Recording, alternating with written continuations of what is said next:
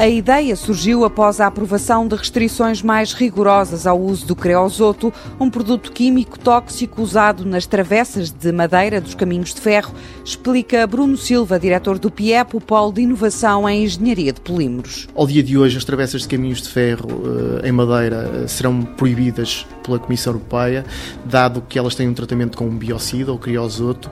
Portanto, foi extremamente eh, importante nós procurarmos uma nova solução que pudesse responder a este problema ambiental. E a alternativa, acrescenta Conceição Paiva, da Universidade do Minho, parece estar no plástico misto, com propriedades mecânicas e térmicas não muito distintas da madeira. Para mais, eh, é possível com os plásticos residuais.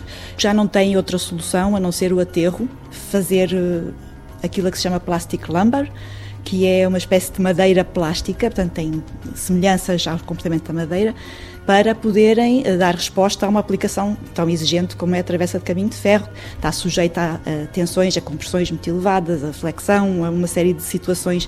Portanto, tudo isto tem que ser acautelado. O projeto Eco Sustainable Rail teve início em 2016 e encontra-se já numa fase intensa de testes finais que antecedem a produção em série. Sandra Castro, diretora-geral da Estroplage, a empresa que lidera o consórcio, espera que até ao final do ano as novas travessas de plástico possam ser aplicadas num troço experimental.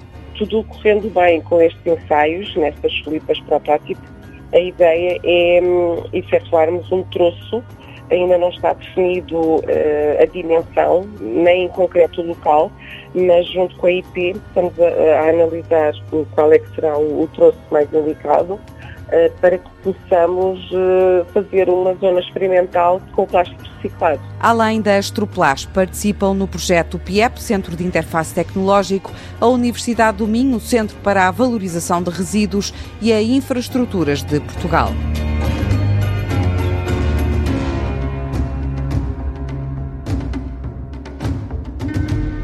Projeto financiado pelo Portugal 2020, Programa Operacional Regional do Norte e pela União Europeia através do Fundo Europeu de Desenvolvimento Regional.